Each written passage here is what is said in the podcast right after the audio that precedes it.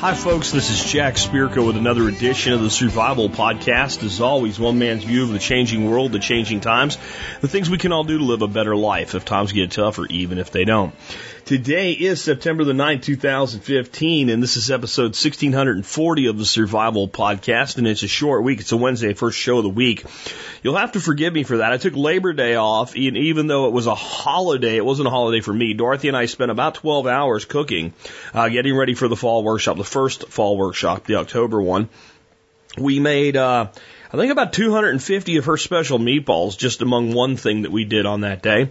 And uh, did uh, three briskets up this week. They're all all smoked and ready to go and cryovac and ready to uh, be taken out and warmed up for the event. We're trying to do as much as we can in advance for this.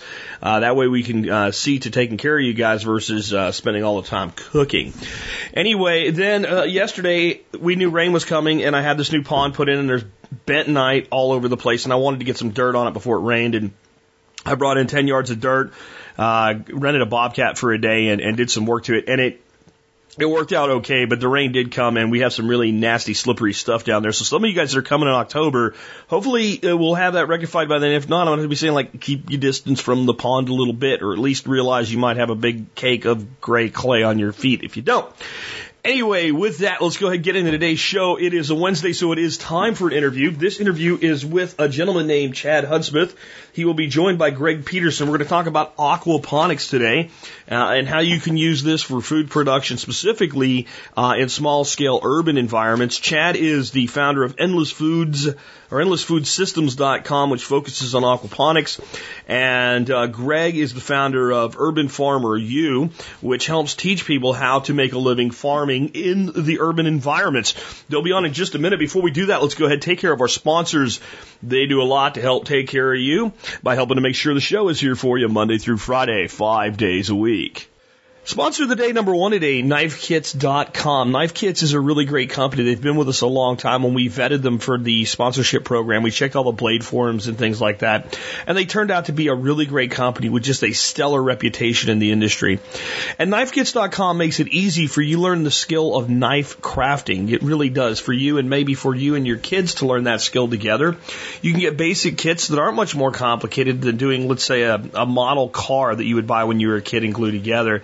Uh, you pick out some handle material, some bolsters and things like that. If you're not sure what you're doing, they have books and DVDs. They also have great stuff uh, where you can make things out of Kydex and learn that skill as well. America was a, a country that at one time had a hard line skill set. Uh, people could do things in their own home without calling a guy uh, to fix the, you know, whatever it was that wasn't working in your home.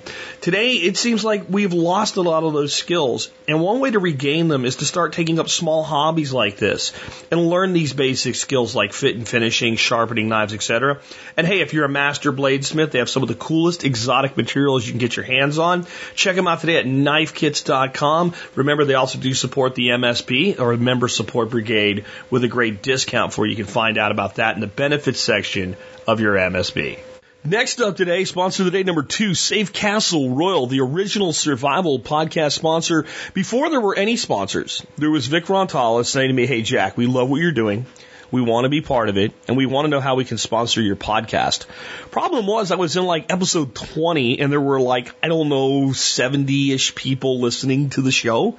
And I just didn't feel right taking anybody's money in return for exposing them to just 70 people in an audience who may or may have not continued to listen. But what I said was, hey, Vic, let me tell you what, just, just stick with us.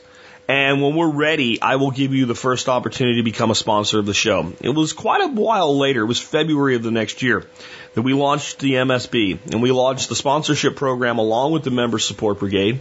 And at that time, Vic stepped up as a sponsor and a discount partner. Vic has now been with the Survival Podcast as a sponsor and supporter for seven years.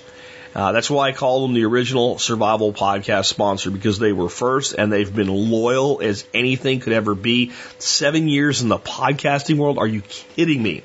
If you check out Safe Castle, you'll find all the things you need for your prepping, uh, from long-term storage foods to the stuff to make your own long-term storage foods, from the practical to the tactical, and everything in between. If you check out their sister site, you can link over from safecastle.com. You'll find they make some of the best hardened shelters there are. And I don't know if you've paid attention, but there's these things called tornadoes that come around once in a while. So a shelter isn't just a bunker in the ground to hide away from the Illuminati. There are practical everyday reasons to have hardened shelters. You can find all of that and more with the original survival podcast sponsor, Safe Castle Royal. Remember, they also do a discount membership program. It's $49 and you get big discounts on just about everything they sell for the rest of your life. But they are such awesome sponsors. They give that away to all members of My Support Brigade, effectively paying for your first year of the MSB right there. Check them out today. Again, safecastle.com. All right, next up, let's take a look at the year that was the episode of the year, 1640. What happened in 1640? Alex Shrugged has these up for us at tspwiki.com. We have number one, the origin of the bayonet. Number two, oh my God, no smoking in church. Hashtag is nothing sacred. And number three, silver prices have dropped by one third. These are all interesting. I'm going to read the bayonet one because I have a totally different take than, than Alex has here. A flat bladed knife about a foot long and a long handle has been around since the 1590s. Soldiers carry it on their belt. It is made of a, in the town Bayonne, France, and thus the name bayonet. This year soldiers have come up with a great idea. After firing their muskets, they shove the handle of the knife into the barrel and charge upon the enemy. In most instances, a charge with bayonets unnerves the other side and they are cut down mercilessly.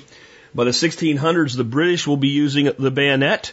A ringed bayonet that leaves the barrel open to be fired again will be introduced in 1689. We started charging people in 1640. We figured out that it might be a good idea to still be able to fire the weapon in 1689. There's a, a 49 year lag there in that idea. Let me read some more. After a particularly gruesome defeat under enemy fire. My take by Alex Shrugged. Okay, running towards the enemy with plugged barrel seems crazy.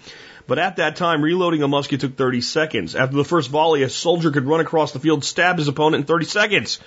But as technology and tactics increased the rate of fire, armies could fire a volley, take a few steps forward, and fire again until those were close enough for a charge. This took amazing intestinal fortitude. Rifles took 10 minutes to load, but by the time the American Revolution, the new Ferguson rifle fired six shots in a minute and could be loaded from a prone position. The British didn't like the innovation, so they stayed with the musket to their sorrow. With all this innovation, why did World War II soldiers carry a bayonet? Because a bayonet is an up close and deeply personal. Quote, it is the cold glitter of the attacker's eye, not the, not the point of the questioning, ba- questing bayonet that breaks the line, George S. Patton. It is the cold glitter of the attacker's eye, not the point of the questing bayonet that breaks the line of fire. Uh, I have a couple takes on this. Number one, one of the big tactics left out here is that armies, once the bayonet became kind of a, a, main tool of warfare, figured out, hey, this isn't a lot different than you know using pikes and stuff like that. So how would we counter this with with fire? And what they would do is reserve a certain amount of fire and have rank, fire, wait, rank, fire, wait, and, and basically each rank would go down to load and fire from behind. And that probably is at least part of what kind of made them figure this whole thing out around 1689, 49 years later. The second thing though is I can tell you that this, this, this approach works. When you're in the military, they teach if you run into an ambush, like an L, what you call an L-shaped ambush, you're, you're probably dead. You're in a kill box. What that means is you've been cut off to your front and to one flank by an ambush, and they've waited for you to fire until you are in the kill zone. And the only hope you have is to viciously charge straight at the enemy. And you might think that's crazy, but if you run, you're dead. If you go prone, you're dead. But if you if you charge the enemy, it might work. And I can tell you that I did this not with real live fire, but we used to play paintball in the army, and uh, in, in playing sometimes, and this is like before all these like really high speed guns and stuff. Remember they had the pistols you cocked once, fired once, cocked one, fired once. There were times where you know you got pinned down by somebody, and if you got up and you charged right at them and scream and holler like you're going to kill them, they'd miss you. They're firing all over the place. In fact, even when some of the better guns came out, I was actually playing one time with some kids that were getting ready to go in the army. This is right after I got out of the army through what they call delayed, delayed enlistment program. And, uh, as we're doing this, you know, I, I was able to take out four or five of different of these young people who had never experienced military training before simply by running and screaming and then shooting them uh, at almost point blank range, never taking a shot. Sooner or later, one of them will get you though, but that's the truth. Now, the other thing that I think of with bayonet training in the military is if you're sending someone into the military, you're sending someone to, to, to, to take other lives. That's what you're doing. And we can debate all we want about the role of the military, but if there's going to be a military, then part of its role is to kill people. Whether you like that or not, sorry, it's the case. My understanding is the Army's removed bayonet training. I think it's a huge mistake. I think that there was never a time that I was more in touch with myself as someone who, if pu- pushed to, would be willing to take a life than on the bayonet course. It's something if you haven't experienced it, you probably won't understand it. But it's why I actually think it would be worth experiencing for people. Because I actually think it makes it less likely that someone would take a life when they don't need to rather than more likely. Because it puts you in touch with the reality long before the need. And that way you make sure it is a need when you do it. I think my reverence for human life is actually higher because I was taught how to kill. I know that might sound crazy, but it's my take today by Jack Spirko. Next up, let me remind you about the Member Support Brigade. If you want to help support this show, make sure that we're always here. Go to the survivalpodcast.com, click on members and sign up there. If you are prior service military or active duty, there's prior or active for all of these things. Military, Peace Corps, law enforcement, or first responders like EMTs, paramedics, and firefighters all qualify for a discount for that program if you email me before, not after you join. Everybody else just go there and click on members and learn more. I will tell you something though. Next week, I think it's going to be Monday. I am going to do what is probably going to be the only lifetime members sale for MSB this year. I'm either going to do 15 or 20 and it's going to be done. And it's probably going to be released Monday morning. More info will come on the blog soon. With that, I've got all that wrapped up and I want to go ahead and introduce our special guest today. Uh, I have Chad Hudsmith and Greg Peterson on the line. Guys, welcome to the Survival Podcast. Thank you. Hey, Jack. Good to be here. Guys, I'm glad to have both of you on. Um, we're here to talk today mostly about aquaponics, also quite a bit about uh, urban food production in general. Before we get into those subjects, let's go ahead and uh, let you guys kind of introduce yourself and tell us how you got into what you're doing now, kind of where you started out and what was the path you took to get there. And uh, I'll start out with you, Chad. Okay. Well, um, I grew up on a dairy farm in the middle of nowhere, so we kind of had to have that self-sufficiency mindset. And um, the first thing I wanted to do growing up was to get away from the dairy farm. So I went into the roofing business and was into that for several years. And I guess kind of what pushed me towards aquaponics was uh, 2008. We kind of had that downturn. A lot of my friends lost their uh, jobs and I saw people storing up foods and buying stored foods and things, and I thought that's, you know, that's not the greatest because what if something really truly happens and you got a year's supply of food? What do you do after a year? You know? So I discovered uh, a guy that was doing aquaponics, uh, a guy named John Musser. He's a, a pastor and he travels the world and he sets up food systems for villages and stuff. And I, my dad found out about him. We went and visited with him and he introduced us to aquaponics and I was hooked after that because I could see, hey, this is something that's perpetual food. It's not something that you throw in a closet, hope you never need. This is something for right now. Definitely. I think one of the cool things about it is not only is it it's something that can help you in a disaster, like you just said it, you can use it as you go. And that's what we try to teach people to do is to prep with things that will be there for them even if they don't end up needing them because they want them. Right. Yeah, so it's something that people can can utilize right now, and they can learn how to do it. So it's, it's wonderful. So, Greg, can you kind of give us your background? Now, you're you're from a website called Urban Farmer U, and you're you're a partner of Chad's. Can you kind of talk to us about how you ended up in the whole urban farmer world? Absolutely. Um, I, you know, I this was one of those things that I was, the, as close as I can tell, I was born with it. Um, I was 14 years old in 1974 and I wrote a paper in the eighth grade on how we were overfishing the oceans. So I, I inherently, I don't, I can't even tell you why I knew this, um, but I knew back in 1974 that there was something wrong with the way we were raising food on the planet. And, you know, I dove in. I actually studied aquaculture, fish farming and aquaculture in the desert here in Phoenix, um, from about 1974, 75 to 1985. And I, used to clean service and build fish ponds and convert swimming pools for people. Um, and then I got into technology, and um, I was out of out of this for about 20 years, but it kept sucking me back in. Um, you know, and and it wasn't anything I could ever get away from. So that's that's where the I was born with it came from. It just it, this is what I'm supposed to be doing, and it's really cool. Yeah, I I really think that that's an important thing. I have spent a lot of my time in the last eight years on this podcast. People think it's all about prepping if they've never heard it before, but it's it's really about surviving and thriving in the modern world. And the biggest thing that I try to teach people is to find that thing where you feel like Yeah, this is what I'm supposed to be doing. And, you know, it can be a blessing and a curse, both, but it, it really, I think, when you are where you belong, you have this gut feeling that tells you this is what I'm supposed to be doing. And, you know, you're lucky that you've, you know, had it for that long. yeah. Well, and it, it yes, absolutely, and you're right about the curse part. This isn't something I can walk away from. It's something I have to do. I don't have a, I, you know, I mean, I have a choice, but I don't really have a choice in the matter.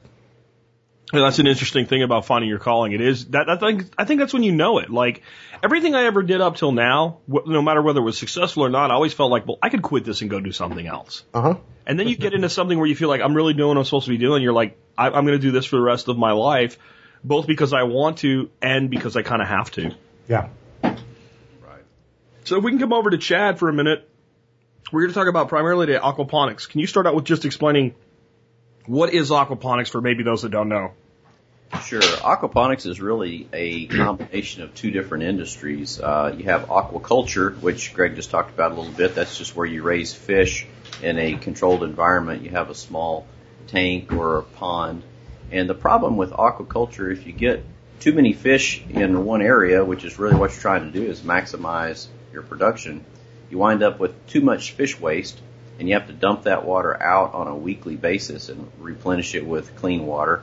And then if you take hydroponics, you wind up with the same kind of a situation. Uh, you have nutrition that you're having to give the plants. The plants are growing in a soilless condition, so you've got them in either the roots are uh, directly in water floating, or you have the roots of the plants are in gravel, and you feed the plant everything it needs. You can put all the nutrition in, and about once a week you have to dump that water out because it's polluted. But when we combine the two industries together, we take aquaculture with fish and hydroponics, soilless gardening, what happens is uh, the bacteria that are in the system will actually convert the fish waste into plant food. So the plants become the filtration and we don't ever have to dump our water out. So it's a beautiful ecosystem where it's just perpetual circulation of water. The the plants are filtering for the fish, and the fish are providing food for the plants, and that's uh, really where the term aquaponics comes from. Chad, can you talk a little bit about what really drug you into this world? I mean, you just gave us a, a pretty good, uh, you know, elevator speech on aquaponics there, but what, what made you realize like this was the way forward for you personally?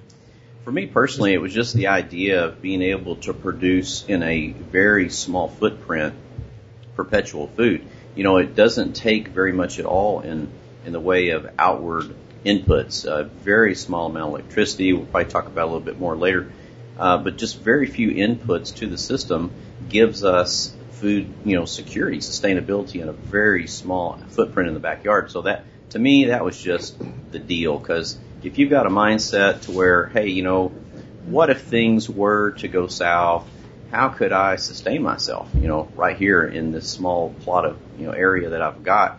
And to me, aquaponics is the answer. And, and then beyond that, the the kicker to it is that man, this could truly feed the whole world. I mean, if people could get a hold of this, if this knowledge could spread all around the world, people could be growing food in their backyards and honestly not really be nearly as dependent on, you know, corporations and, and big food kind of, you know, what we have today.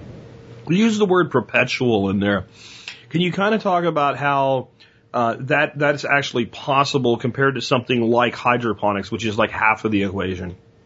Yeah, well, it's perpetual in that you're constantly recirculating the water, and you have very few inputs. So, like with um, with hydroponics, you have to constantly feed the plants. So you have to have uh, nutrients, and they're they're really not cheap. It's, it's actually pretty expensive to grow with hydroponics. And the thing about aquaponics is it feeds itself. In fact, you could even grow your own fish food out of the system to feed the fish with. So you have just a minor amount of inputs to the system uh, to get a lot of yield. Now, you can't do that without a little bit of supplementation as far as like trace minerals go, because you can't, you know, continuously pull something out and never put something back. But, um, it, you know, all in all, it's it's the most compact food system that that I've ever come across. Can you kind of compare it with soil gardening? I mean, the the small garden plot has always historically been one of the most productive pieces of, of ground you can have. Um, how does how does aquaponics differ from a production capacity, from a maintenance capacity, uh, from a management capacity? Okay, so there's a, a lot of differences there, but uh, some of the, I guess the main things as far as advantages for aquaponics versus growing in the in the soil. The first one is is obvious. It's the water. So it's about 95% less water goes into an aquaponics system versus a soil garden, and that's just because we're constantly recirculating that water. It's in a sealed container, you know, and the only water that we lose is just to evaporation or, you know, the plants actually using the water up to, to make their fruit and stuff. So it's very water efficient. The other major advantage is the, the beds are off the ground. So, you know, they're knee high or waist high, however high you design your system to be. So you don't have to lean over. You don't get all the back strain. And because we're not on the ground, we automatically eliminate a lot of those soil uh, pests, the worms and grubs and things that can really wreck your garden. Uh, that's just not even a concern with aquaponics because we're not in the, in the dirt anymore. And then in addition to that, uh, and kind of along the same lines, rodents, you know, the ground squirrels and, and things that come into your garden and wipe you out, uh, they have a more difficult time reaching those higher elevated beds. So you just have a lot fewer issues with that. And probably uh, another major advantage to uh, aquaponics over soil, you don't have to worry about weeds, which is a huge labor issue. Huge. That is a huge labor issue. Absolutely. Yeah. Um, and you don't have to worry about how much to water, how much to not water, because the water is always there for your plants. And because the nutrition is in the water, you don't have to worry about the fertilizer. So that's that's just an automated thing that is probably one of the most difficult parts of gardening is getting the fertilization right, getting the amount of water right. Uh, so there's a, a lot of advantages. And then as far as production goes, it's probably because the plants are constantly watered and because they have a constant high source of nutrition available to them and it's, you know, pretty perfectly balanced. The plants tend to grow at least twice as fast and, and some studies have shown that they, they may even grow faster than that. So you get a lot more production per square foot in aquaponics than what you would get out of a soil garden. Very cool. So what are we looking at production capacity wise then, you know, per square foot? I think there's probably a lot of it depends in there like most things in this world. Right. Yeah, it, it would depend a lot on, of course, what you're growing. Uh, as a general rule, and, and this number comes by my own experience, it also comes by uh, looking at commercial aquaponic systems, which there's a lot more of those going in nowadays. But looking at um, what they're able to produce over an annual basis, and then backtracking that say, okay, well, how many square feet do they have in, in a system? It comes out to about 10 pounds of vegetables per year per square foot. So, for instance, uh, like one of our grow beds is 12 square feet, so it's like 40 inches by 48 inches, and it comes out to about 12 square feet. And um, that's going to produce roughly 120 pounds of vegetables a year. So it's about 10 pounds per square foot course, that's going to depend on what you're growing tremendously.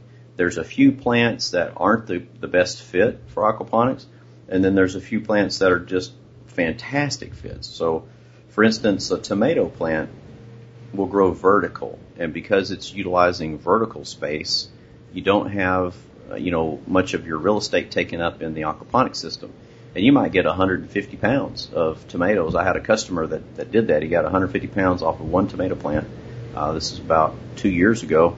He documented that. But, um, you know, that skews your numbers tremendously versus though maybe one of the worst plants that you could put in your system would be uh, cauliflower. And not because cauliflower won't grow, it grows great. I've got a bunch of pictures of cauliflower from one year. But I realized quickly, um, oh my gosh, they take up so much space and they take forever to mature. And so you wind up with one harvest, you know, that took you four months to get, and it and it consumed three square feet of your grow bed space. So it's just not a very efficient plant. Yeah, I mean, you can look at that as kind of like the brassicas in descending order of, of happiness. You know, like uh, cauliflower would be the worst. One, because it sucks. Uh, but I mean, two, because you, you cut a head of cauliflower, you're done, right? Like, so at least with broccoli, you know, and I like broccoli, you, you cut a, a head and then you get those side shoots, and, but it still would not really fit this model because it's, it's a very small amount of food per plant in a place where space is at a premium. You could come down to something like kale. Now you're just growing leaves. Now you're starting to get into to, to a world that, you know, kind of makes a little bit more sense. And I'm, I imagine most things follow that pattern. The, the the longer it takes to produce the, a single crop, the the the worse the the, the product is uh, for for aquaponics. Yeah, if you're looking to maximize your space, and kale is a prime example. That's a kale is a perfect plant for aquaponics. Uh, it'll grow fantastic in in the pebble bed or in the raft bed, and it's a constant producer. Uh, they'll and they'll live for years. You know, so you can go out there and snip the leaves off. They come back and it's a it's a constant producer for you. So it's a fantastic plant. So can you talk about that? Because that's one big thing we do here with our wicking beds. We do a lot of cut and come again with like spinaches and lettuce and stuff. Does that does that process work? Because whenever I buy like a hydroponic or aquaponically produced product, like a head of lettuce, you know, it's got the roots on it. They're using that as part of their marketing. But to me, if a plant will come back over time, it makes a lot of sense to, you know, it's already got that root system down. It's already got that core. Just take what you need as you need it. Right and yeah, and that's just where management comes in. It comes in experience management and knowledge of what you grow. So if a person's really wanting to maximize their their real estate in their aquaponics, they want to look for those plants that are going to grow fast. Or uh, there's I don't know, probably 20, 30 percent of the lettuce will grow back like that. Do you know, Greg, what kind of yeah, lettuce is pretty good for the, on the cut and cover there, again. There's certain kinds that, that you can do that with, and then there's certain kinds you just have to. Well, the head lettuces. You're talking yeah. the difference between the leaf lettuces and the head lettuces. Right. Yeah, exactly. So it depends on what you're growing uh, as far as that, but I would say that probably the major commercial producers out there, they're growing heads and they're they're harvesting the roots and all because they can get a, a, premium for that with the roots on it. Yeah, exactly. Right. Sure. Yeah, because it's a live plant. It's you know feeds your body something alive, whatever. And there's there's validity there, but it's just that it, it markets well, so I guess they would do that. Um, one of the questions I want to ask you is like, so down here, I can grow tomatoes all summer long, like till they're coming out of my ears. Um, something goes really great with tomatoes is basil. That's not a problem either. But cilantro, cilantro, I don't care if you call it slow bolt on the uh, heirloom seed label. When it's 105 degrees out, cilantro bolts when you have something like a, a, a hydroponic system that's keeping those roots constantly at a, at a cool temperature because we have this moving water through this gravel medium, does that help plants that you typically have a hard time growing in the heat maybe hold a little longer before they go and they send that stupid stalk up and everything's ruined? Um, this Greg. I'm going to go ahead and answer that. Generally, um, cilantro and parsley are they're cold season crops. So anytime you get them into a you know a warm season situation, it's going to be uh, um, you know they're going to to have a tendency to bolt or go to seed faster. Um, you know having the cool water, uh, and if you have it in a greenhouse and you're keeping it cooler in the greenhouse, that'll help definitely help. Mm-hmm. I did grow cilantro this last spring, and I had good production up until it got really hot. And it was just because uh, I didn't get my shade cloth on there in time. I really feel like if I got my shade cloth up, that I could have probably kept my cilantro going a lot longer. Yeah. That'd be great because I mean it's like the time of year that I can just produce, you know, buttloads of tomatoes and jalapenos, which is great with cilantro to make salsa. Yeah. You know, the cilantro is just like I don't feel like it anymore, and then I can produce cilantro all winter long. You know, it's it'll even handle a little bit of frost and whatever. It doesn't get that cold in, in the Dallas area, and it's always been one of my headaches. And it's like I'll just buy the frickin' cilantro, but you know, if it would grow, that'd be great. Yeah. Yeah there's a couple of plants that just for some reason they grow so good in aquaponics. Parsley's one of them. Chives are another one, and um, we have some severe heat out here. I mean, you know, it's 115 most days in August, and um, if you'll keep it shaded, uh, you know, I keep my system shaded with about a 70% shade cloth, and uh, occasionally I've got like a mister system. When it gets really hot, the misters will kick on once an hour for about five or ten minutes, you know, during the heat of the day. But uh, I kept production good all through all 12 months with parsley, uh, chives, let's see what else was in there. Actually, my uh, Swiss chard did really well. Oh, yeah. Now it got to where you know it gets kind of bitter. Mhm. Yeah, yeah. But um, kept it going all year. So there's even out here in this Phoenix heat, we, we did pretty well. And I think uh, maybe part of that was because of the root temperature. You know, with the water flowing underneath it like that.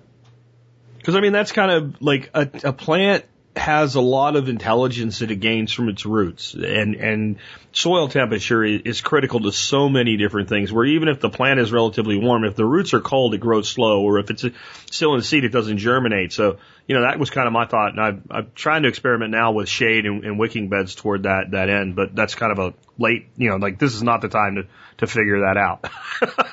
it's it's it, well, it might be soon. It was uh it was 101 yesterday.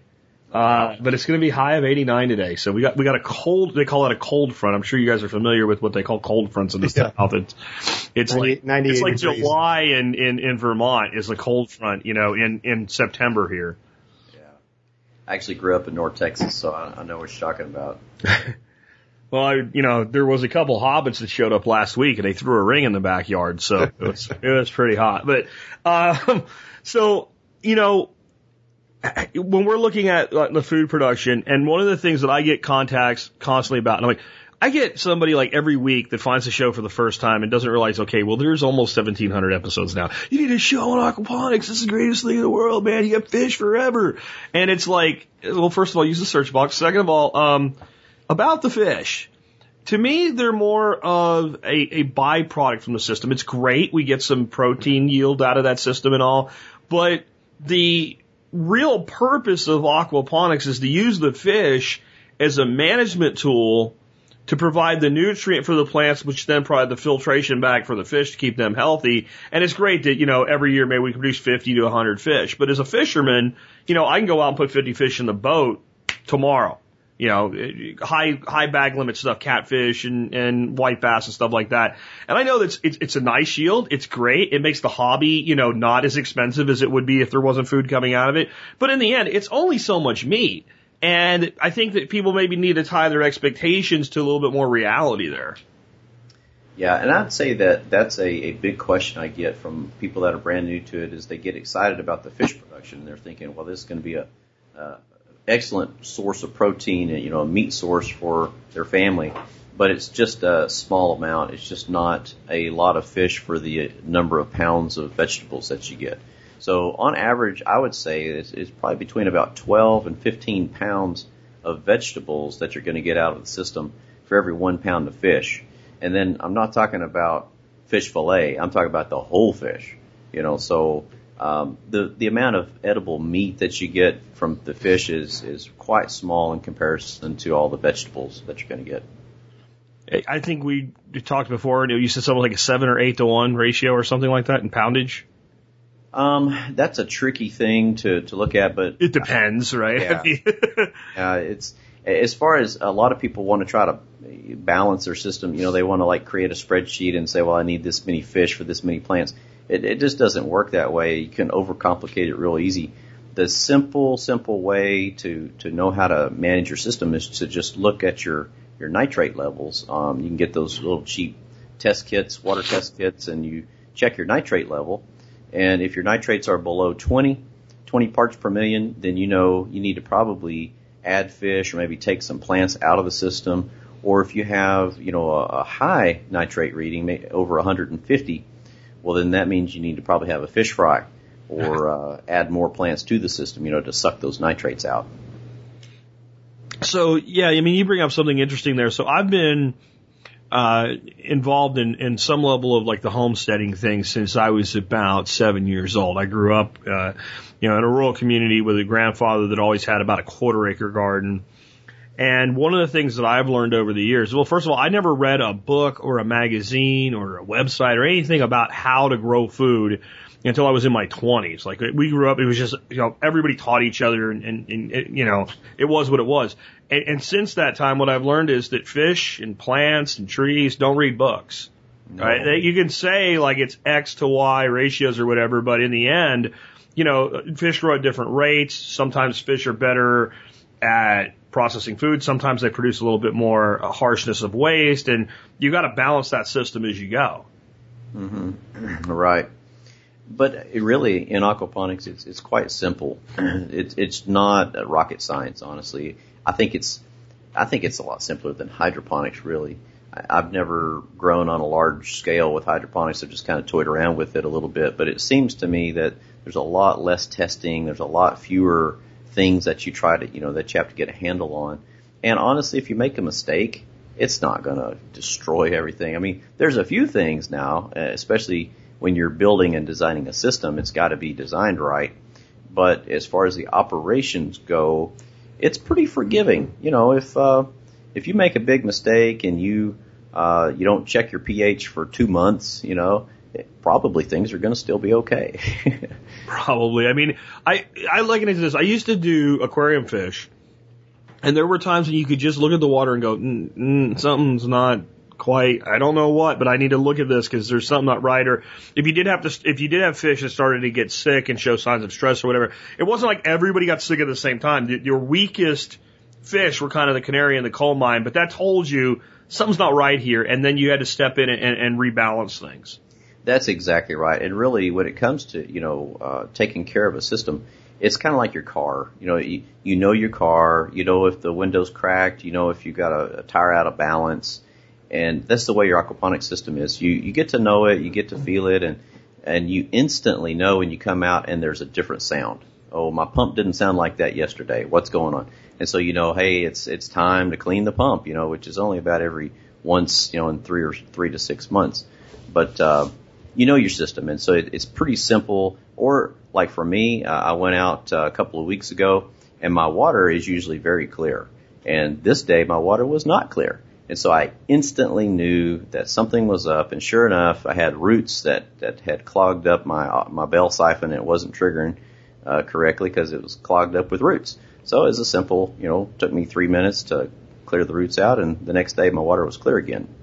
Now, that's interesting. Is that are there times when you like just have to say a plant has kind of done its thing, even though it might still be productive? I remember one of Mur- Murray Hallam's uh, videos. He showed this like tomato that, that was still looking good, but they eventually said, okay, this thing's got to come out because it had gotten to this massive root clump that was just kind of taking over the whole bed. Exactly, and tomatoes are probably one of the worst plants for that because yeah, it's tempting. I mean, why would you want to take? You got a tomato plant that's a year old. It's beautiful. It's producing and you're like, oh, I, I can't, I don't want to take that out of the system. But the root system is so massive by then that it can ball up and keep the water from flowing and circulating, and then it's going to cause a problem. I mean, and these systems kind of build something we would call soil over time too, don't they? I mean, you, you get to a point where, you know, you look at it, it looks pristine, but when you get in there, there's microbiology and all types of things going on in there, and there's a, a um, I guess maybe soil's not the right word for it, but there's definitely material buildup. Yes, I would say probably most of that is going to be uh, fish waste that has been you know processed or whatever, and it's become sludge. So okay. you get a sludge zone in the very bottom. And what we try to do in our systems, we actually have a radial filter that goes between the fish tank and the first pebble bed. So we're actually pulling and filtering off about 90% of the big solid matter.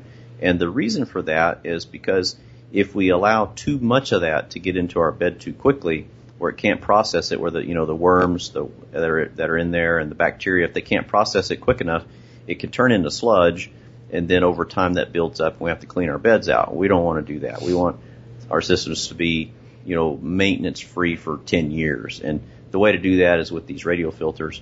Now we're not taking all the effluent out. There's still some of it getting through and of course, all the ammonia that's being produced by fish from their gills, that's liquefied. It's going straight into the system and it's feeding all the plants. So we're good on that. So what kind of fish do you generally use? Um, I would think that, that the two main fish used across the country are tilapia and trout. And it depends on the climate. If a person's in a warmer climate where their temperatures are getting, you know, in the hundreds in the in the summertime, uh, tilapia is, is a great fish, but tilapia does not like cold, so they can't handle cold water below uh, 50 degrees. On the other side of the coin, uh, trout, and specifically brown trout, they love cold water. Fact, they they don't like hot water. If you get above 72, they'll start to give you problems. So in a cold climate, you want to use brown trout. In a hot climate, tilapia. But um, the problem with tilapia is even in some of the the more milder climate, like North Texas, you know, North Texas gets pretty cold in the winter. Yeah. Um, you got to keep your water above 50 degrees for tilapia. And like my dad, his system there in North Texas, uh, the tilapia were really just it was it was too much electric. He was using electricity, uh, electric heaters to heat his water, Mm. and he noticed his electric bill was going up. And so the next year he switched out and, and went with I think jumbo perch or something like that. Okay. So catfish, perch, um, bluegill, those kind of fish will handle cold water and they'll handle hot water. The difference is they don't grow as fast. So Sure. the trout and the tilapia are really fast growing fish, and that's why they're they're used the most. But uh, a less problematic fish, you know, easier with temperatures and all that would be like the jumbo perches and uh, bluegill and things like that. And uh, you mentioned catfish, and and catfish are. I love to eat catfish. I love catching catfish. and they're one of the greatest fish in the world. But those daggone things are like a third head. I mean, they really. It's amazing on a on a 18 inch catfish how much is just bone and head of that fish before you even start to get to fillet. So they do have that limitation. But like you were saying with the perch, the catfish, they can handle the swings in temperature because there's channel catfish in Pennsylvania and there's channel catfish in South Texas.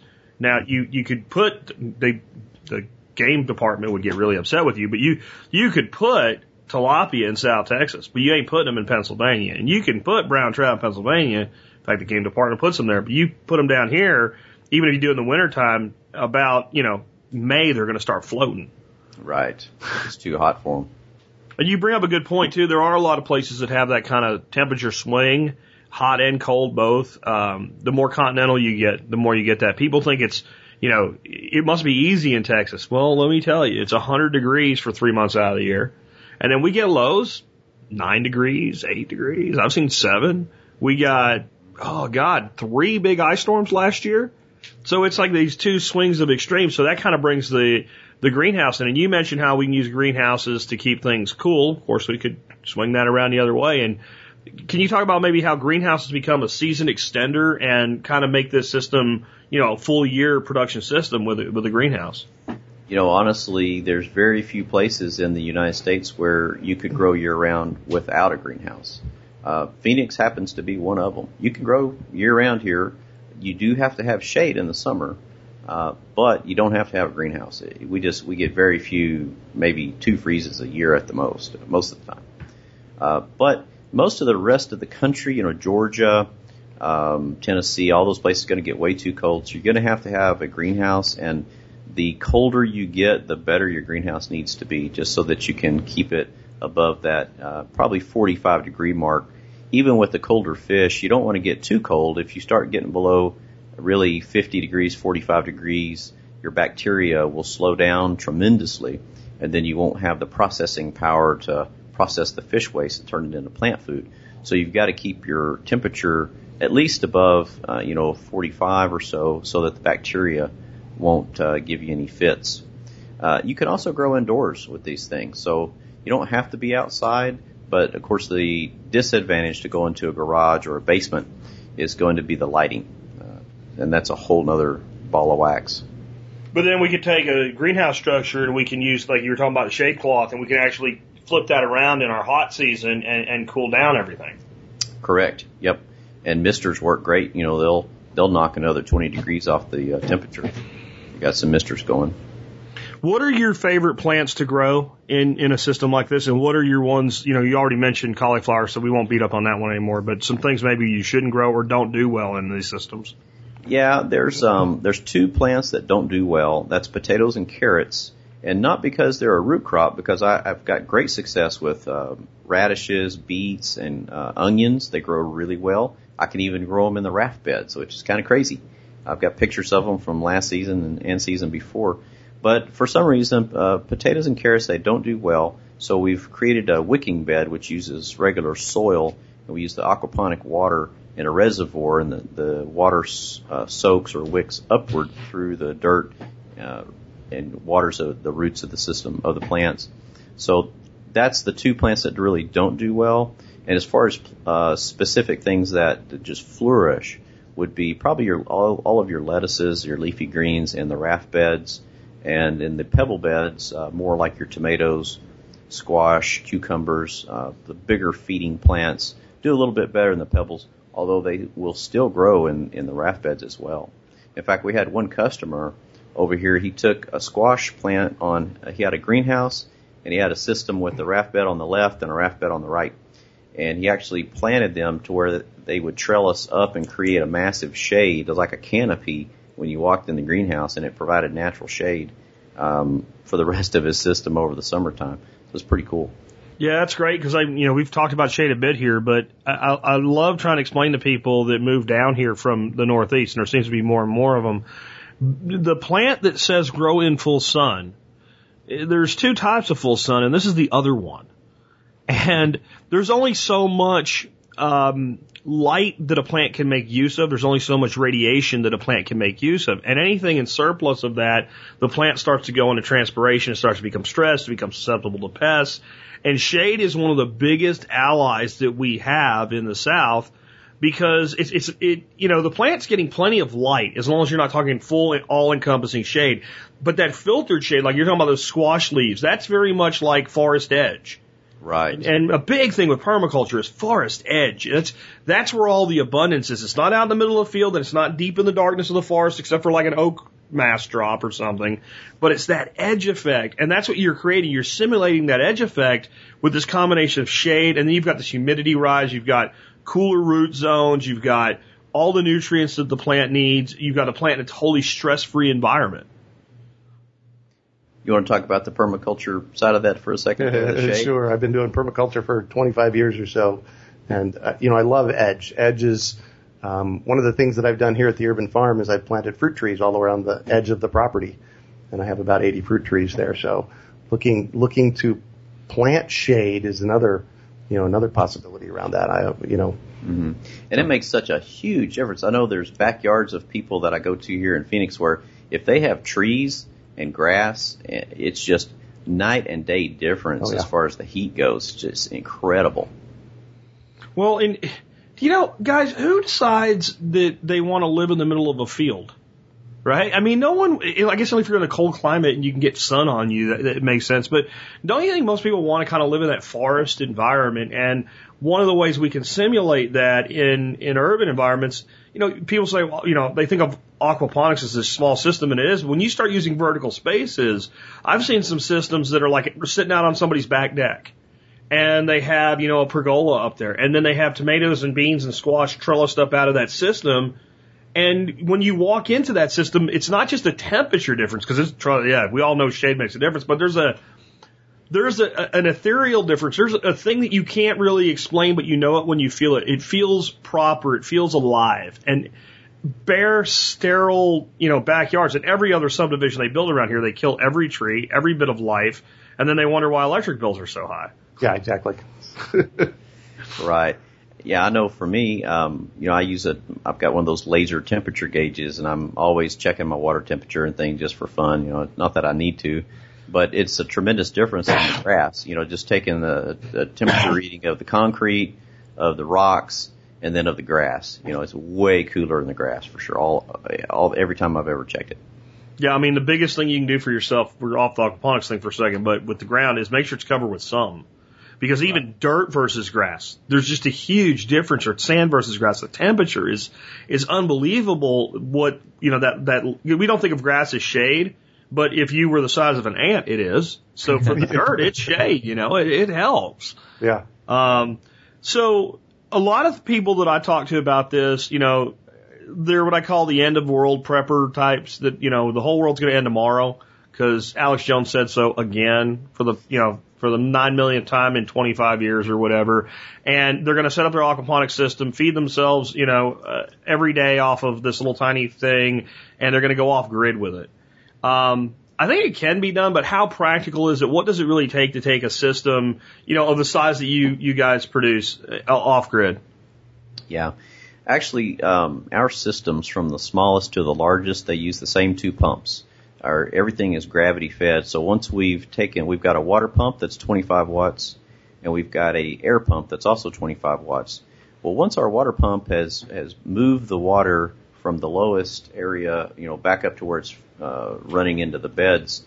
But gravity takes over from there. So it doesn't matter if it's our smallest kit or our largest kit. It's the same amount of electricity, and it's about 50 watts together. So it it is possible to go off grid. Uh, it's not financially feasible, uh, to be honest with you. you know, 50, 50 watts is maybe four bucks a month in electricity. I mean, I could run the math on it, but it's not much.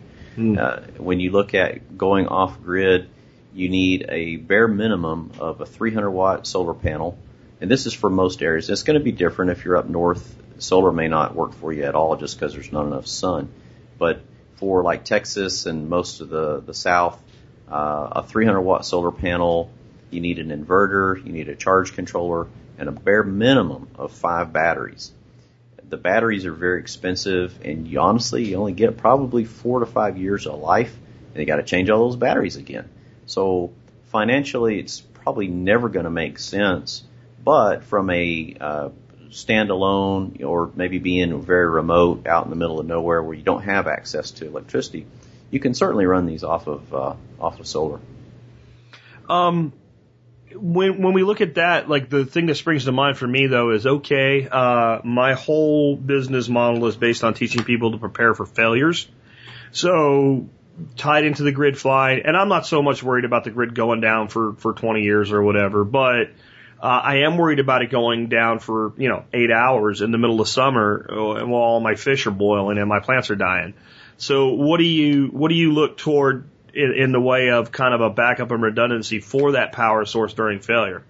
Okay, couple of things there. So first off, if the power did go down, depending on how how uh, dense your fish tank is populated, you may not have an issue at all. So if you have, say, you have a hundred gallon fish tank, and you have you know five or eight fish in there that are 12 inches long, they can probably survive indefinitely uh, because it's a, a large amount of water for the number of fish. So just like a a pond, you know, or a lake, there's no aerators going and they all survive. Well, it's because there's enough natural aeration going on on the surface of the water with atmospheric pressure. But if you have uh, a lot of fish, then you could start running into problems. So the the density of your fish in the fish tank is going to determine how many hours they can live without your uh, aeration, you know, running. So let's say, for instance, if you've got maybe 50 fish in, uh, well, that's that's too many. Say you have 25 fish in a 100 gallon tank. That's kind of the max you'd want.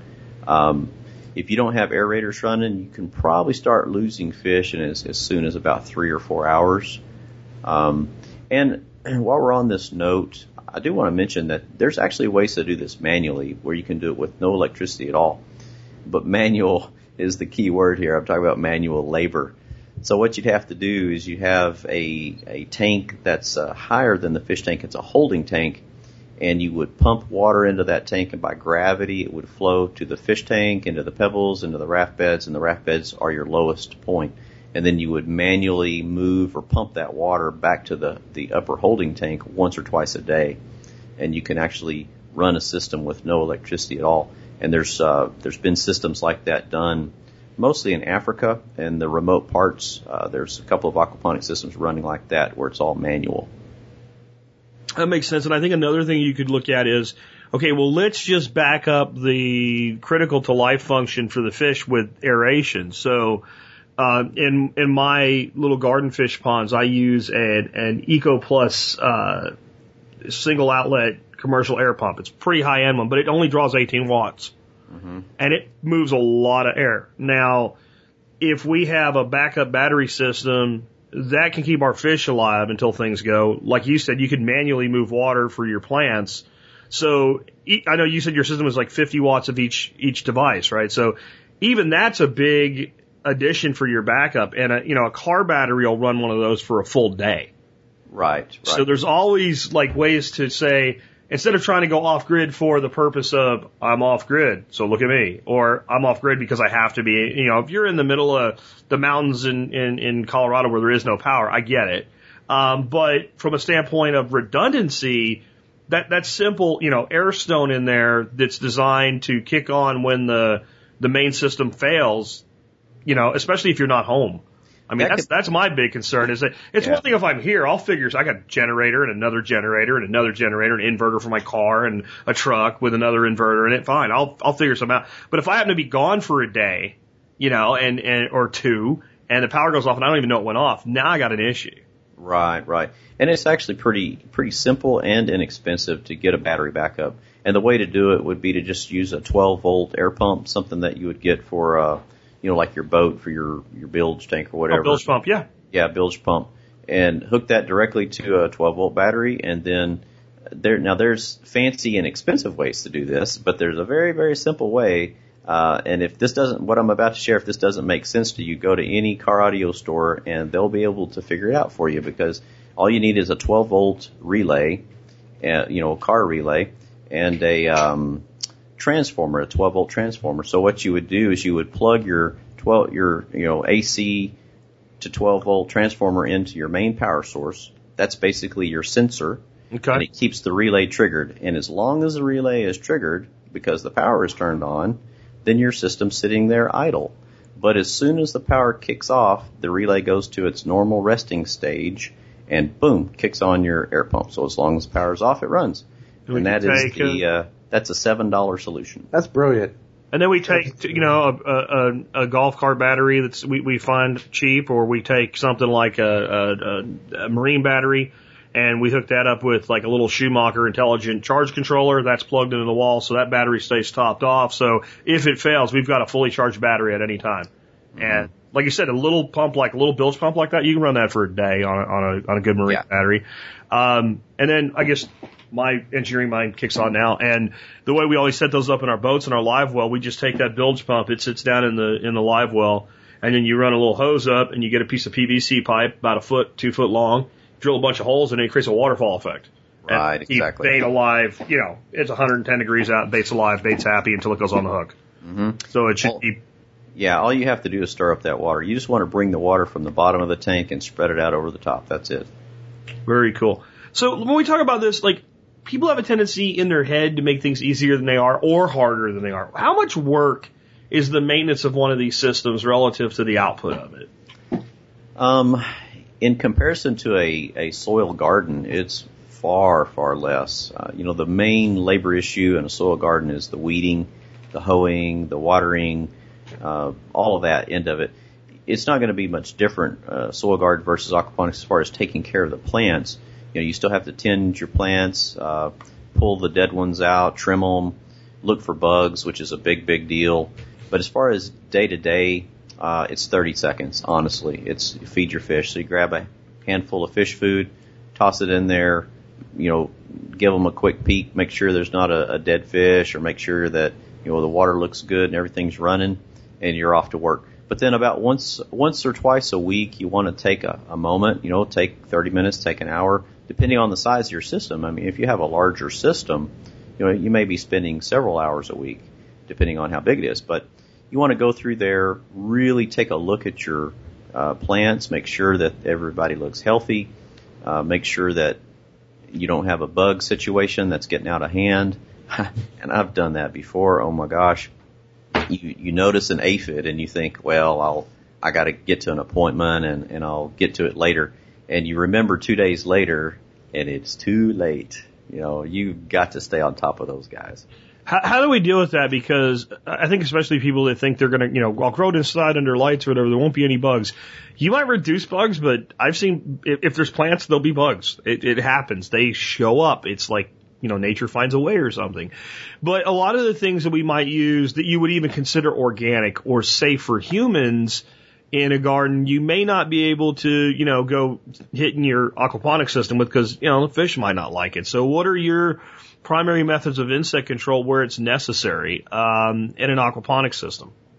Right. Well, of course, you got to stay away from anything harsh because you could kill your fish, and not only kill your fish, but you might even uh, kill your bacteria. And uh, I'll just let Greg talk for a second on like the main way that you keep insects out of any garden. by keeping healthy plants. Yep. You know, the healthier the plant, um, there's something that happens in the plant uh, where a healthy plant has a deeper level of sugars. Um, you can measure that with a Brix meter, and so the healthy plants have this, you know, this deeper level of sugar, and the bugs are, you know, it negatively affects their body, so they kind of shy away from it. One of the very simple methods of increasing your sugar content is to add a little bit of raw milk into your uh, gravel beds on a probably bi-weekly or yeah, once every two weeks or so. Uh, a little bit of raw milk in there will increase the sugar content. And actually, there's uh, one method of, of insect control is spraying molasses on your plants, and for certain bugs, it'll just drive them away because they can't handle that sugar. So Yeah, I mean, we definitely notice in our summers here, the areas that we can't irrigate, you'll see the, you know, the grasshopper pressure come on the trees during the drought. It's because the plant's stressed. And it, it's producing a different, it's producing a, a- a sugar in its, in its own, uh, bark system that basically, as opposed to what you're talking about, the insects actually want. And it's almost like saying, come take me out. Like, again, nature has this whole thing figured out. It doesn't want a bunch of dead plants around. So healthy plants are one way. You'd mentioned to me when we were talking before, though, on another time about using things like neem oil. Right. Yeah. There's um, two other very very effective methods. One is neem oil, and the other is beneficial insects. So uh, we try to be preemptive on on bugs. So we know you know certain times of the year it's a high probability of infestations and things like that. So I like to just go ahead and before that time comes, release uh, ladybugs, release some lace wings, release uh, oh what's the praying mantises in Yep. there. And that way, hey, if something shows up, more than likely my beneficials are going to take care of it. But if you do get a, a really bad infestation and, and the beneficials aren't able to handle it, neem oil is a fantastic way to do it. I take it one step further. I take the neem oil, I mix it with uh, Dr. Bronner's Sal Suds, which is um, it helps it adhere to the plant, and then a few drops of peppermint oil and a few drops of orange oil, and that's a very very powerful mix right there. So just spray the leaves front and back with that. And the cool thing about neem oil, it only affects the bad bugs. It doesn't affect the good bugs because the uh, it, only kills the bugs that ingest it, that take it in. Yeah. Um, a little side note on that. I, I think a lot of people don't really know how neem oil works. It's almost like acid for insects. So when, uh, you're right. First of all, like you have to consume it as an insect for it to do anything. So a praying mantis doesn't eat, you know, a broccoli plant. It eats, uh, you know, another bug. But the bug that eats the vegetation that gets that neem oil in them, it basically screws up their little insect brain and they just forget everything. They forget to eat. They forget to, to propagate. They forget how to fly. They forget what to do and they just kind of sit there zoned out on like bug acid. And, you know, they're either predated on or they starve to death or they just go off somewhere in some kind of lunacy and disappear. And, you know, it sounds kind of harsh and cruel, but this is something eating my cabbage and I just can't have that. That's good. That's good. You know, another uh, way, if a person has a small, like a very small little garden, a hand sprayer works great like this. But you know, let's say you have, you've got a, a big setup, you've got a, an acre, or you've got a huge aquaponic system. It's just not feasible to try to control your bugs with a hand sprayer or neem oil. A fogger works incredibly well, especially with neem oil. So you, you put that same solution in a fogger and it's you know go out when it's real still in the early morning or something like that and just fog everything and it will wipe them out. That would probably work pretty good in a greenhouse too, you know? Oh yeah. yeah. Uh, here you go, guys. Goodbye. yeah, exactly. Um, so you, actually do build and, and, and deliver full systems for people. Can you kind of talk about what type of systems you have, how much they cost, how people get them, and, and you know what makes them what what makes them you know effective? What makes what do you do with your systems that's maybe different than other people? Okay. Um, well, yeah, we are the OEM manufacturer of, of full turnkey kits. Uh, our smallest system is 40 inches by 48 inches, so it's about a 4 by 4 footprint, and it fits, you know, pretty much anywhere. Our larger systems uh, take up a 10 foot by 26 foot space. That's our larger kind of uh, family of three or four situation. But they start off at around $1,400, 1,495 for our small Genesis and all of our kits are expandable. Uh, you can add on to to them, so you can start with something small and then add another bed, another bed, another bed, and expand it up to a larger system if you'd like. That way, it's uh, you know, less expensive up front. You can kind of get your feet wet, get comfortable with things, and then expand on it. But um, we we really pride ourselves on sending out systems that are complete, where there's not a single hole that has to be drilled, no cutting, no trips to the hardware store. You know, when when somebody orders one of our kits, it's a few minutes of putting it together and it's ready to fill up with water and start growing. The only thing we don't send is the fish. So um, that's that's what we really strive for. And we've been doing this a while. We've been building kits now for almost four years and we're constantly, you know, improving, coming up with new ideas. You know, you would think after three or four years that you've got it all figured out, and, and we do, but there's still, there's still new things, you know, just like two weeks ago I came up with a new idea. I was like, how in the world did I not see that before? We could do this this way, and it works better, and it costs less money, you know, and it's simpler, and it's, you know, less work for the customer. So, um, we're just constantly improving things, and I guess the, advantage to a person, you know, going with a pre-made kit like ours. All those little details, all the little bugs have been worked out of it and you don't have to worry, is this thing going to work or not, or am I going to, am I going to have to completely rebuild this later on because it didn't work, you know? And when you say everything, you mean everything because you guys, you, you have even the, the medium, uh, included with the kits. Right, and there's a big reason for that. Well, of course, the first reason is because we want our kits to be totally complete. We don't want to have the customer make a trip anywhere. We want everything they need to be there. The clay pebbles are quite expensive, actually. Uh, it's one of the most expensive medias there is to grow with, but it's also the best. The reason it's the best, it's it's smooth, it's round, it's easy on your hands, but the most important part is it's porous. The water flows through it, so it holds water, it holds that moisture, and it gives us tremendous surface area for the bacteria to live on. The alternative is for a customer to go out and find their own media or to use gravel. And that can, that can certainly be done. But there again, we want to eliminate as many potential issues. And one issue is if a customer were to go out and get a gravel that has a high lime content and they don't even know it, they're just never going to be able to grow anything because the uh, pH is elevated so high they can't grow anything with it. Okay. Um, when it comes down to uh, the total cost, again, you said things are kind of infinitely ex- expandable. Then, so like we can start out with the lower cost system and, and go up from there. Yes. So we have two systems. We have the the Genesis, which is a 140 gallon fish tank, and that's expandable up to, if you include wicking beds, about seven beds total. And then we have our larger sanctuary systems, which could be expandable if you include wicking beds up to 14 beds. That's a 275 gallon tank. So we can grow out a lot more fish with the sanctuaries, uh, about 75 pounds of fish a year, and we can get anywhere from 1,200 to 1,500 pounds of vegetables out of the larger systems. The Genesis is, uh, you know, it's a 140 gallon tank, so it's smaller. We might be able to get, oh, maybe 35 pounds of fish out of that a year. But it's a great little system for somebody that's, you know, that maybe they don't need that much. Maybe it's a couple you know, and they're just wanting to uh, supplement their food or, um, you know, do away with going to the grocery store for most of their vegetables, well, they could they could go with a Genesis. Gotcha.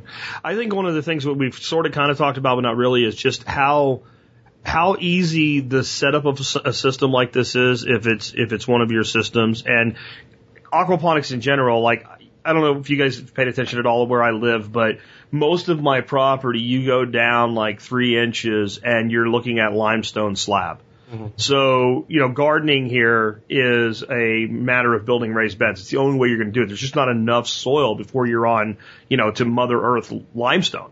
Where when you set something up like this, you're setting up a system that has a perfect environment for those plants, and that just takes a lot of the work out of the system. Right. A big, big factor is your soil conditions. You know, like you said, limestone well, that's going to uh, automatically bells go off in my head that you're you've got a very high pH level in your soil. So when you're growing with a system like this, there is no soil. You know, we're creating the environment for the bacteria, and we can make it perfect. And it's not hard. It's pretty simple.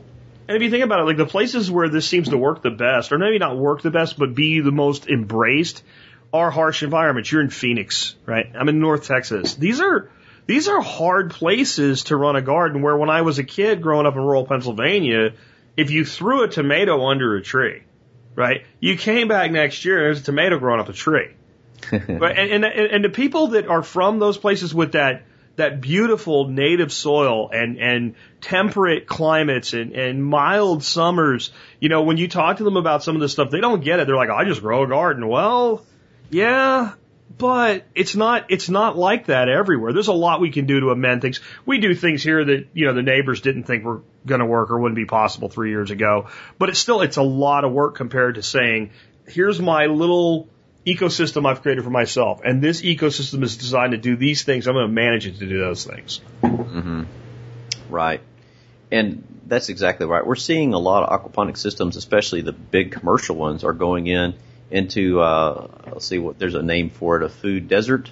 Yeah, like the middle of cities where you have it's all concrete. I mean, there is no soil. There's uh, buildings, and most of them are vacant. And so we're seeing a lot of systems, you know, going into these vacant buildings because it doesn't matter what if there's any soil or not. And there's a lot of places in these urban environments where the amount of remediation that needs to be done to make that food safe is is extensive because some of those soils are very contaminated. And I'm not one of these like total freak out eco hipsters that's like, oh dude, that the car drove by that. I'm not going to eat it now. Um, but you know, there's places with very high uh, mercury le- levels, very high lead levels, uh, very high cadmium levels, and and this gets around that obviously. Now we talked about your systems and you know, we talked about why it makes sense to to buy an off the shelf system, but you guys are not opposed to DIY. You actually have a DIY uh, uh, product on your website to help people do that if that's what they want to do. Absolutely. And a person, you know, that's handy, they could save a lot of money with uh, do it yourself. We have an hour and 45 minute video, comes with a 40 uh, page handbook, and it shows you exactly how to build a system. But ultimately, really, if you value your time, our systems are priced, I think, I believe, cheap enough that um, if you value your time, it's probably a better deal. You know, you, you can go out and, and build a decent sized system. It's still going to cost you probably fifteen hundred, maybe two thousand dollars, depending on the size of the of the setup. But then you're going to have a lot of hours in that thing. You know, you're going to have probably uh, 20, 20 hours bare minimum. Well, yeah, absolutely it takes me 20 hours to build a sanctuary and mm. and I have every part and piece figured out uh, you know? It takes me 20 hours of not to mention you have every tool for the job you have a system you have a process. Yep. where a person DIYing it I, I'm not saying it's a bad idea I'm just saying it, it, it there's a there's a learning curve. Absolutely. Now on the yeah on the flip side I mean if it if I was, you know, a retired guy or whatever, I have a lot of time on my hands and I like to build things, absolutely, I'm going to build my own system and I'm going to have a good time doing it. And that's, you know, that's really what the DIY is for, is for that guy. Gotcha, gotcha. Now you guys are, and you know, I maybe uh, maybe Greg wants to kind of chime in here. You guys have kind of partnered up, and you have uh, an aquaponics course coming up. Uh, you want to guys want to talk about that? Absolutely. Um, through Urban Farm U, we offer uh, uh, really many different kinds of learn how to grow food in the city courses. Um, and we have Aquaponics Revealed, which is a seven week online course on how to build and manage a, an, uh, you know, an aquaponic system. Um, it's taught by Chad, uh, produced right here in the studio at the Urban Farm, and um, it's designed to give people an immense amount of data on how to really start up and run your own, um, you know, run your own system. And Chad teaches it very well, so it's it's easily understandable, and so you know it's it's a it's a it's a power packed course. And uh, what people can sign up for it then on either website, both websites. Um, yeah, so Aquaponics Revealed, and I'll get you the link for this. Is the uh, is the information page about that. The course runs $169, and we are offering a special offer for your listeners. Um, we're offering them a 25% discount uh, in registering for the course. Uh, plus, the other thing that I've done, we do every month we do free webinars uh, to kind of educate people, and, and these webinars are designed to stand on their own so that people can show up, listen, and they're going to be able to go out and do something with the information. Well, we've re- we've recorded two free aquaponics revolution webinars. Chad Chad did them here, and um, I've made those available as well for your listeners. Very, very cool. And I want to kind of point out, guys that are part of the, the members brigade, uh, this 25% discount, the way I've got this negotiated is for all listeners. So this is anybody in our audience can use that code survival15, not just MSB members and get 25% off that course. Uh, and I really appreciate you guys doing that for us. Absolutely. Uh, you know what though, Greg, tell us a little bit more about, uh, Urban Farm, Urban Farmer U, is it, or urbanfarmu.org? Um, urbanfarmu.com, urbanfarmu.org takes you to one of my classes actually. Okay. um, so you're going to find me either way. Um, basically what I've done, I've been at this for 40 years this year, and what I've done is I've actually successfully taken the content that I teach here um, in classrooms and I've put it online. So we have our Jumpstart Your Urban Farm class. It's a four week online class really it's on permaculture and regenerative design. It's, it gives you a new way to think. Uh, and that class it runs $49. And then we have our jumpstart, or I'm sorry, we have our growing food, the basics course, which is a seven week online class on how to grow your own food and covers water and soil and climate and microclimates and all that kind of stuff. Uh, and then you, your good friend, your and my good friend Toby Hemenway, uh, who wrote the book Gaia's Garden, he will be doing a uh, permaculture city course with us with Urban Farm U starting in October. So, you know, we, have got an, another class we've got coming is backyard livestock. Uh, and um, oh yeah, yeah, and meet your microbes. We've got a seven-week online class called Meet Your Microbes first quarter next year. So that's all about soil and building soil and like that. So, I, my commitment is to create curriculum that's inexpensive and that teaches people how to grow their own food because I believe that that's that's our solution moving forward to our food our food system challenges is you know let's just grow our own food. You know, it seems like a lot of this kind of new food revolution is going on in the urban environments, in the suburbs, uh, where people are taking control back and using what they have and growing stuff in these small environments. And that's leading to like an entire new economy because I'm seeing everything from people that are actually running, you know, uh, small farms in urban environments from, you know, a, a, a tenth of an acre on up. Uh, Curtis Stone's doing some awesome things with actually not even owning most of the land and farming other people's backyards. And that's leading people to actually taste better food.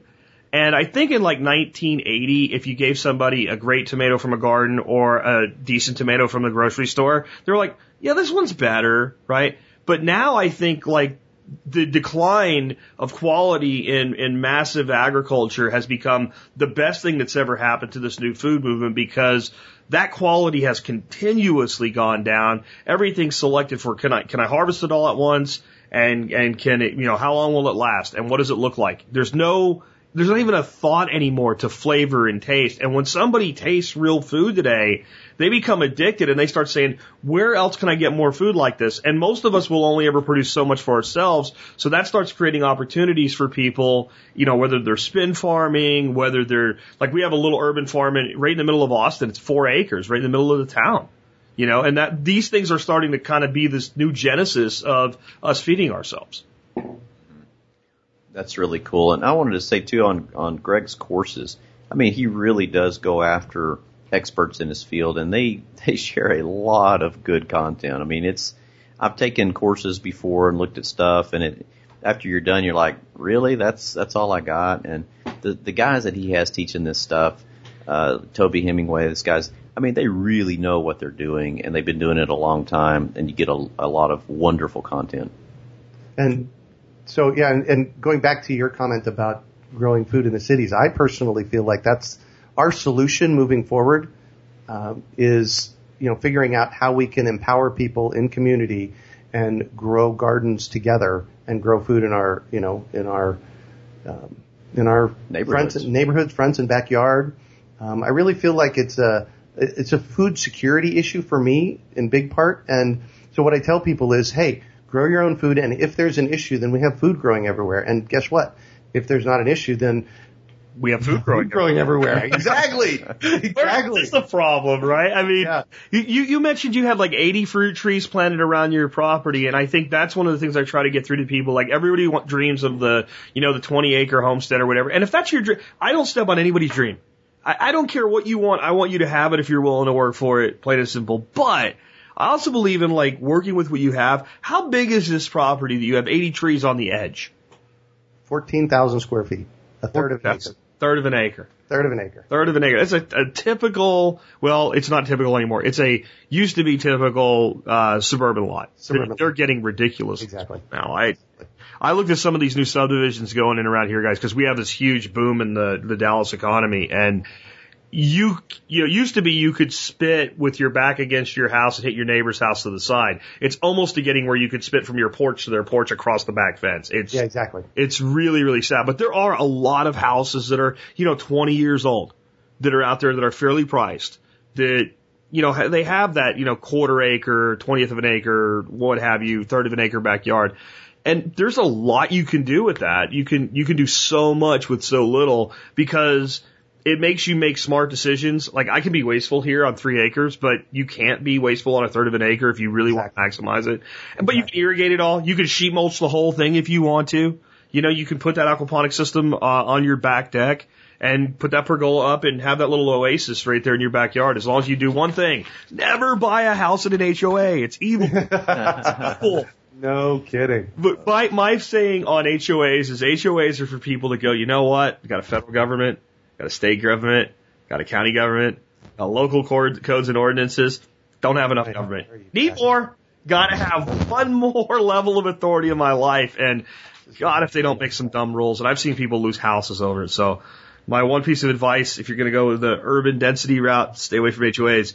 But on that note, as we close up, could I have both of you kind of chime in? You decide who goes first, just on, you know, just the overall thought of why do you think it's important that we, you know, grow, we, we start growing our food again in these, these suburban environments? I think I'll take that. So as far as aquaponics specifically is concerned, I feel like it's it's possibly one of the most important things we could be doing if if the knowledge of these things go around the world, people can feed themselves. Uh, You know that we don't have to rely on a big corporation farming type atmosphere. We can actually produce if we had to, we could produce all of our own food, you know, right there. Um, to me, and, it, and it, it's not just the importance of being able to produce it, but it's the quality of the food too. It's knowing that there's not a, a genetically modified seed there. It's knowing that it's not herbicides and insecticides that I'm consuming or that my children are consuming. And then it's also the ability to have it, you know, right there. I don't have to even get in my car and drive down to the store. Um, you know, because a day could come when we can't actually do that. So having the the um, ability to just have it right there conveniently, and the quality of the food, and this the amount of space, they're just so compact for the amount of food you get. Being able to really feed the world, I think, you, you know, is the importance of it. Yeah, I'm I'm good with absolutely all of that. Um, you know, we have a f- interesting food system, a, a, a magnificent food system in this country that feeds 330 million people every day, in you know one way or another. And you know, on one hand, it's really strong, and on another hand, it's really fragile.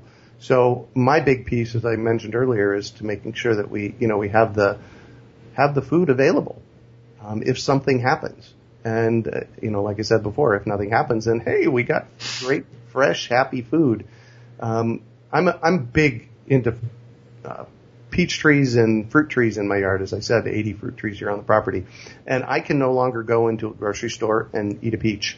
It just it can't happen because there's no they're they're like eating cardboard, right? When you Yeah. when you pick a pick a desert gold peach off of my peach tree and it falls off in your hand and you take a bite and it squirts all the way down the front of you know of your shirt and it's just sweet and ripe and delicious. It's most nutrient dense. In big part, that's why I do what I do. It's you know we're, we're delivering good, healthy, happy food to people. You, you know, guys, and I'll add to that, it's like reconnecting people with the fact that like food actually comes from nature, that it actually does take work, that somebody, you know, sweat and, and bled for that food that's on your table because the kids don't understand it anymore, but boy, they do the second you put that peach in their hand. Yeah. Like you want to get a kid to eat vegetables, get them to grow one. Yep. They'll tell you, let's go cook this, right? And they wouldn't eat it yesterday, but when they see it come out of the ground and it reconnects them, because, um, you know, Geoff Lawton puts it this way with, with annual gardens. Annual gardens are natural systems involving humans, right? So we think as a, as an annual garden is something that like, you know, it could, couldn't exist without humans, so it's not nature. Or what, what, what he's saying is that we actually are part of that natural system, that our cultivation goes along with it. And that's, that's really critical. Uh, I think that we restore that to people. Absolutely. Yeah, I agree. Absolutely. All right, well, guys, uh, again, I want to thank you for being on the air. Remember, uh, everyone, you can get uh, 25% off the aquaponics course that's coming up. Uh, and I'll have links to everything we talked about in today's show, show notes. And with that, I want to say, hey, Greg and Chad, thanks for being with us today on the Survival Podcast. Thank you so much for having us. Thank you, Jack. Appreciate it very much. All right, guys, and with that, um, we got everything wrapped up for today. As has been usual lately, I'm going to sign off with a little bit of a different song. You know, more and more of the fever of election seasoning is starting to rev up, and I'm sure it's not long before we start hearing talking heads on both the uh, the TV and the radio tell us once again the most important election in our lifetime. Today's song is to drive home to you the fact that the kind of thing we talked about today is really where the solution lies. It's with you. It's with your neighborhood. It's with your neighbors. It's in taking control of your own life. And please, just don't get fooled again. With that, this has been Jack Spirko with another edition of the Survival Podcast, helping you figure out how to live that better life if times get tough, or even if they don't.